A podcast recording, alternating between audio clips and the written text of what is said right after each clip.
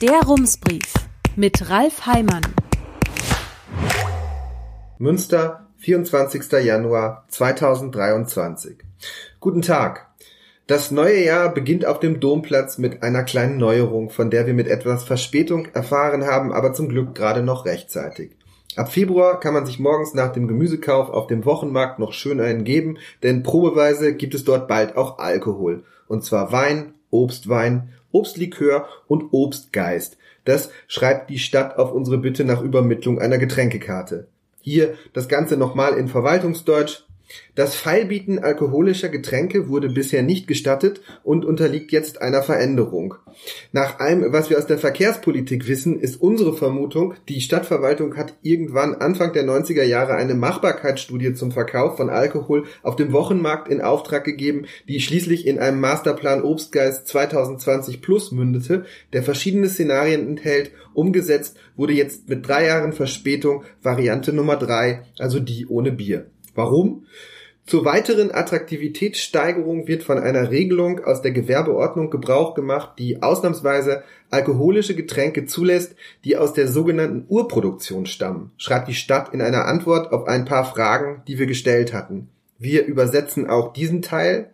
Alkohol zur Attraktivitätssteigerung, das kennt man auch als Schönsaufen. Der Markt kann also nur gewinnen. Und was bedeutet das im Ergebnis? Im Ergebnis können Marktbesucherinnen und Besucher künftig zu Fisch, Burger oder Reibekuchen ein Glas Winzerwein direkt vor Ort genießen oder eine Flasche Obst, Brand oder Eierlikör zur Mitnahme erwerben, schreibt die Stadt. Naja, warum auch nicht? Bleibt am Ende eigentlich nur die Frage, wer hatte denn diese Schnapsidee und wer hat das alles beschlossen? Im Rat lag dazu jedenfalls nichts auf dem Tisch. Auf diese Frage gibt die Stadt keine Antwort. Nur so viel. In einem Jahr endet die Probephase. Dann werde man in Abstimmung mit dem Oberbürgermeister beraten, ob das Angebot dauerhaft bleibt oder anders gesagt, dann will man alles noch einmal ganz nüchtern betrachten.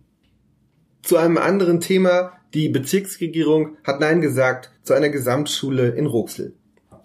Wenn an der Hammerstraße in der 96. Minute des Saisonfinales ein Stürmer aus Münster im gegnerischen Strafraum fallen würde, dann käme eine spontane Umfrage dazu, ob das jetzt ein Elfmeter war, im Preußen-Fanblog vermutlich zu einem anderen Ergebnis als auf der Seite gegenüber. Ein bisschen so ist es auch mit der Gesamtschule, die Münster gern in Roxel eröffnen würde. Hier stehen sich die Stadt Münster und die Gemeinde Havigsbeck gegenüber, um im Bild zu bleiben. Münster braucht dringend ein Tor, also in diesem Fall eine Gesamtschule, aber die reguläre Spielzeit ist längst abgelaufen und jetzt ergibt sich noch eine Chance. Oder doch nicht? Die Bezirksregierung, in diesem Fall so etwas wie die Schiedsrichterin, hat gestern entschieden, Münster darf diese Schule nicht eröffnen, bekommt den Elfmeter also nicht. Der Habigsbecker Block atmet nun erleichtert durch. Man hatte ja gleich gesagt, der Trottel ist über seine eigenen Füße gestolpert. Der Münsteraner Block ist schwer empört und das einhellig. Die FDP hält die Entscheidung der Bezirksregierung für schwer nachvollziehbar. Verlierer seien die Schulkinder. Münsters Grüne schreiben ebenfalls, sie könnten die Entscheidung schwer nachvollziehen. Außerdem sei sie enttäuschend. Dass Kinder und Jugendliche jetzt wieder mit dem Bus nach Havigsbeck fahren und Münster eine neue Schule bauen müsse, sei klimapolitischer Wahnsinn. Die SPD teilt mit, die Kommunalaufsicht darf nicht zur Bremse notwendiger bildungspolitischer Weichenstellungen der Kommunen werden, die Stadt müsse sich rechtlich dagegen wehren. Die Bildungsgewerkschaft GEW zitiert in einer Pressemitteilung ihren Geschäftsführer und ihren Stadtverbandsvorsitzenden, einen grünen und einen linken Kommunalpolitiker. Beide halten die Entscheidung für nicht nachvollziehbar. Sie werfe Münsters Schulentwicklung um Jahre zurück. Die CDU schreibt, das versteht niemand mehr. Dieses Meinungsbild ist keine Überraschung. Die Parteien und Verbände sind zwar keine Fans, aber sie vertreten die Interessen ihrer Mitglieder oder der Menschen, die sie gewählt haben, und das sind Menschen aus Münster. Es ist nicht die Aufgabe der lokalen Verbände und Parteien, eine Lösung zu finden, die sich gut in die Region einfügt. Das gilt für die Perspektive aus Münster wie auch für die aus Habigsbeck. Schaut man sich das Problem aus der Distanz an, sieht man, beide Seiten haben ein berechtigtes Interesse. Havigsbeck hat eine Gesamtschule, auf die viele Kinder und Jugendliche aus Münster gehen. Würden die Anmeldungen von dort wegfallen, geriete die Schule in Gefahr und müsste womöglich irgendwann schließen.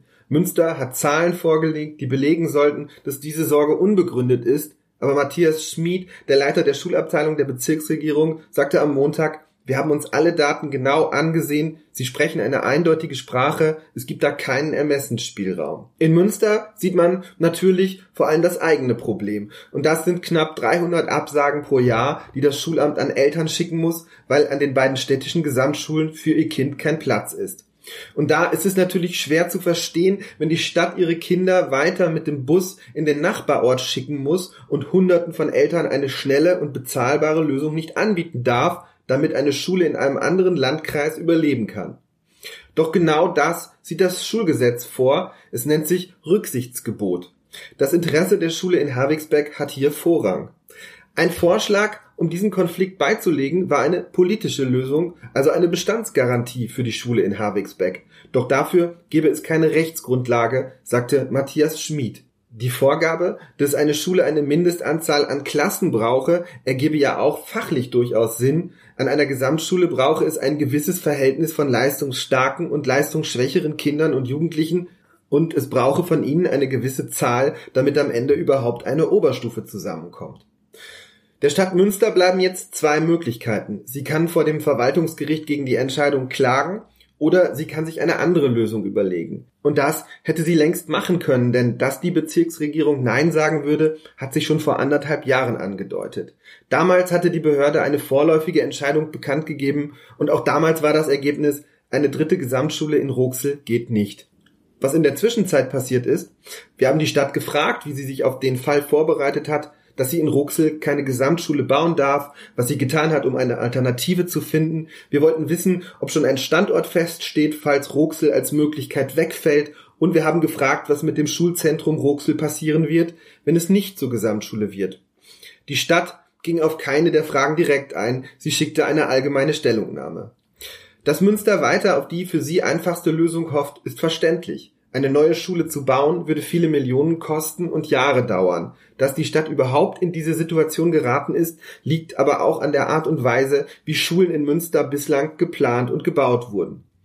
Man orientierte sich eher kurzfristig an Bevölkerungsprognosen, man baute nach Bedarf, am Schlossplatz gab die Stadt eine Schule mit zwei Turnhallen an die Universität ab, um wenige Jahre später und wenige Meter weiter zwei neue Turnhallen und ein neues Schulgebäude zu bauen, Michael Jung hat das vor knapp zwei Jahren ausführlich in seiner Rums-Kolumne beschrieben. Darin nannte er diese Art von Politik Fahren auf Sicht. Im ersten Jahrzehnt des neuen Jahrtausends hat Münster sich an einem Gesamtkonzept versucht, an einem Schulentwicklungsplan. Auch das beschreibt Jung. Man wollte drei Schulen schließen, machte es dann aber doch nicht. Der Schulentwicklungsplan scheiterte. Schaut man heute von oben auf das Stadtgebiet, sieht es an einigen Stellen so aus, als hätte man die Schulen einfach so hingewürfelt. Im Norden ist es besonders schlimm. Dort wirkt die planlose Struktur wie ein Verstärker der sozialen Probleme. In Körde gibt es nur eine weiterführende Schule, eine Hauptschule. Nach der vierten Klasse sortiert das Schulsystem die Kinder, denen das Lernen leicht fällt, also automatisch heraus aus diesem Stadtteil. Diese Kinder gehen woanders zur Schule, schließen woanders Freundschaften, die anderen bleiben. Auch hier könnte eine Gesamtschule entstehen, aber Körde hat keine so große Lobby wie der Westen, wo die Stadt am schnellsten und schönsten wächst. An der Hauptschule selbst hat man übrigens auch kein Interesse daran, schlafende Haustiere zu wecken. Als wir die Hauptschule im Herbst porträtieren wollten, sagte man uns, so einen Bericht könne man jetzt nicht gebrauchen. Münster unternimmt nun einen neuen Versuch, seine Schullandschaft zu ordnen. Die Stadt arbeitet an einem Schulentwicklungsplan, der aufzeigen soll, wo welche Schulen in Zukunft gebraucht werden. Die ersten Ergebnisse sollen laut Stadt Mitte des Jahres vorliegen. Bei der Bezirksregierung heißt es, man begrüße das sehr. Sehr viel deutlicher kann die Behörde nicht werden. Könnte sie das, würde sie vielleicht schreiben, das wird auch langsam Zeit. Auf den ersten Blick hat Münster sich festgefahren. Man braucht eine Gesamtschule, aber dort, wo man sich schnell eröffnen könnte, geht es nicht, und dort, wo es geht, geht es nicht schnell und nicht günstig. Was also tun? Auf den zweiten Blick sind Notsituationen immer auch Chancen, Dinge anders zu denken und etwas Größeres zu verändern, etwas, das in normalen Zeiten nicht möglich wäre. Das Steingymnasium ist vor anderthalb Jahrzehnten aus der Stadtmitte in den Westen gezogen, in ein größeres und viel moderneres Gebäude. Das Schlauengymnasium will nach Gremmendorf ziehen, um sich zu retten. Schulen können also umziehen. Aber können sie das nur, wenn es in ihrem eigenen Interesse ist? Oder müssen sie das vielleicht auch, wenn es im Interesse der Stadt ist? Vielleicht muss eine Schule nach Roxel ziehen, damit die Stadt an ihrem alten Standort eine Gesamtschule eröffnen kann. Oder vielleicht muss die Stadt auch eine Schule schließen, damit eine Gesamtschule dort Platz findet. Vor allem bei den Hauptschulen wird sich diese Frage ohnehin irgendwann stellen. Sie sind ein Auslaufmodell, das es in zwölf Bundesländern schon gar nicht mehr gibt. Kann sein, dass es schmerzen wird, einen Platz für eine dritte Gesamtschule zu finden, aber herumkommen wird man um die Entscheidung nicht. Die Anmeldung an den städtischen Gesamtschulen für das neue Schuljahr ist seit gestern möglich. Herzliche Grüße, Ralf Heimann.